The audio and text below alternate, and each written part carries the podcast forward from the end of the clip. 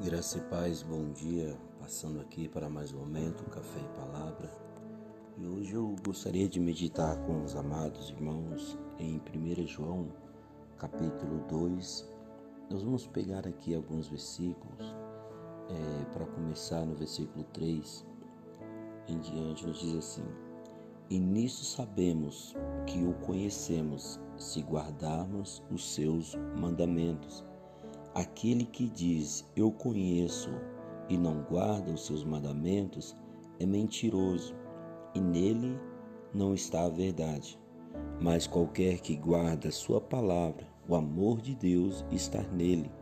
Verdadeiramente aperfeiçoado, nisto conhecemos que estamos nele.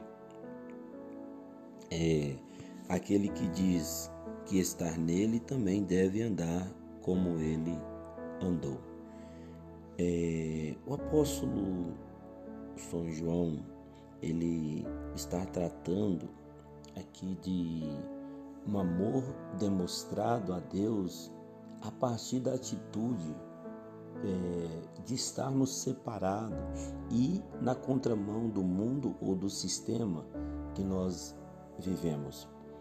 Nós precisamos entender que e o amar a Deus não se consiste em palavras, mas uma mudança, uma transformação, um testemunho, uma forma diária de, é, de viver e me proceder como servo do Senhor.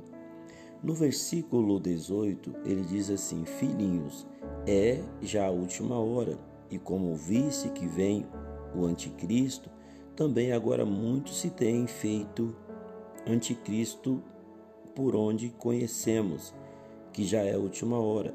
Saíram de nós, mas não eram de nós, porque se fossem de nós, ficariam conosco, mas isso é para que se manifestasse que não são todos de nós.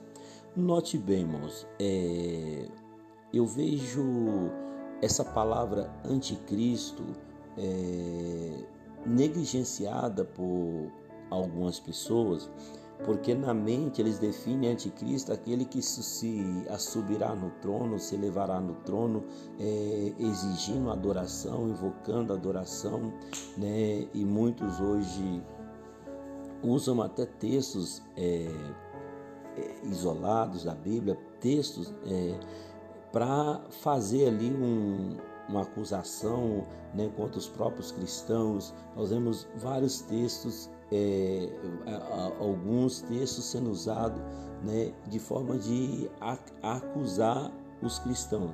Mas na verdade, essa palavra anticristo não quer dizer necessariamente somente a, aquele que nós que é o homem do pecado, como a Bíblia fala, né? aquele que virá e exigirá a adoração de toda a humanidade, mas é, João ele está tratando aqui de vários anticristos, ou seja, aqueles que não andam, que não seguem. O que, que é anti? É aquele que é oposto ao ensinamento do Senhor.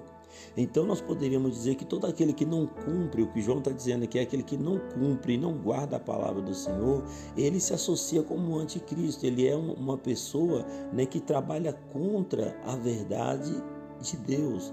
Olha como ele fala aqui: muitos saíram de. É, muitos anticristos têm é, levantado entre nós, saíram de nós, mas não eram de nós, porque se fossem de nós ficariam conosco. Então ele está dizendo o que?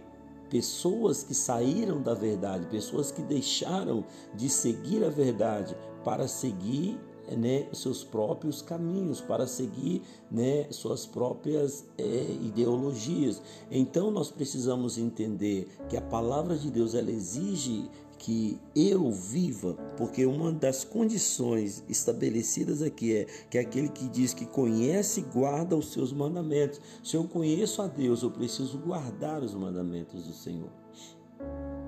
Veja bem, é, o, o anti é aquele que trabalha contra.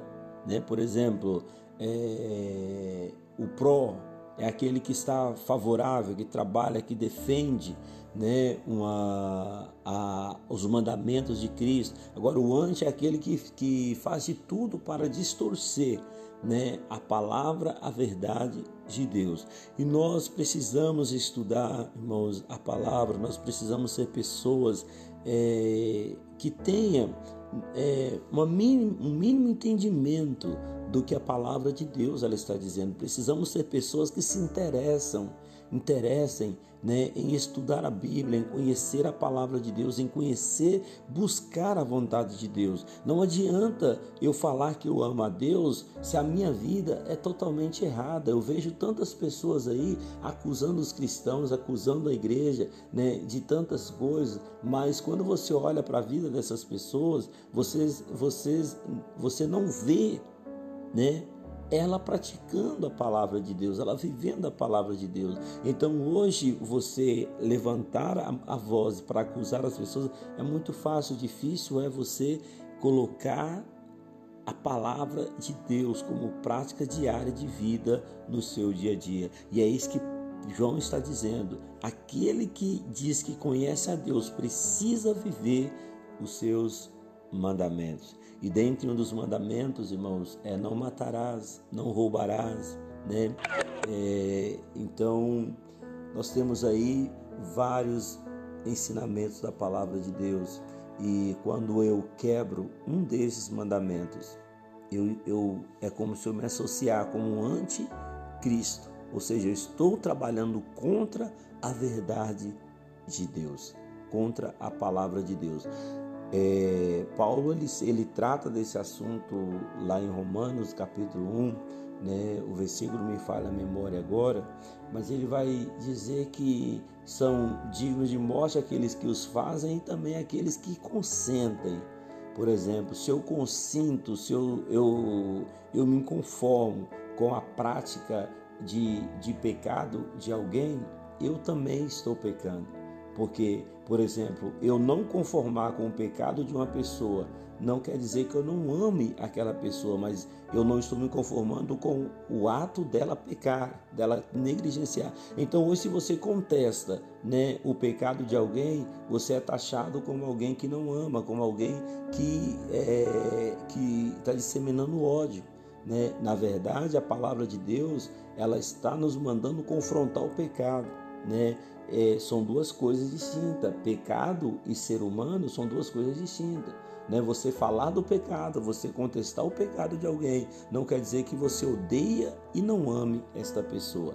Né? Então você vai ver Jesus. Jesus ele é uma demonstração de amor, mas você vai ver Jesus contestando né, é, os pecadores e chamando eles a um arrependimento, porque o Evangelho de Deus se consiste, a palavra de Deus, a palavra cristianismo, se consiste em arrependimento, em abandono de uma vida de pecado para viver uma vida é, pautada na vontade de Deus. Que você possa refletir nesse, nesse dia o que você tem sido, um cristão ou um anticristão. Eu deixo a resposta para você mesmo. Que Deus te abençoe. Senhor, nosso Deus e nosso Pai, nos ensine a viver a tua palavra, nos ensine a guardar a tua palavra, nos ensine a praticar a tua palavra.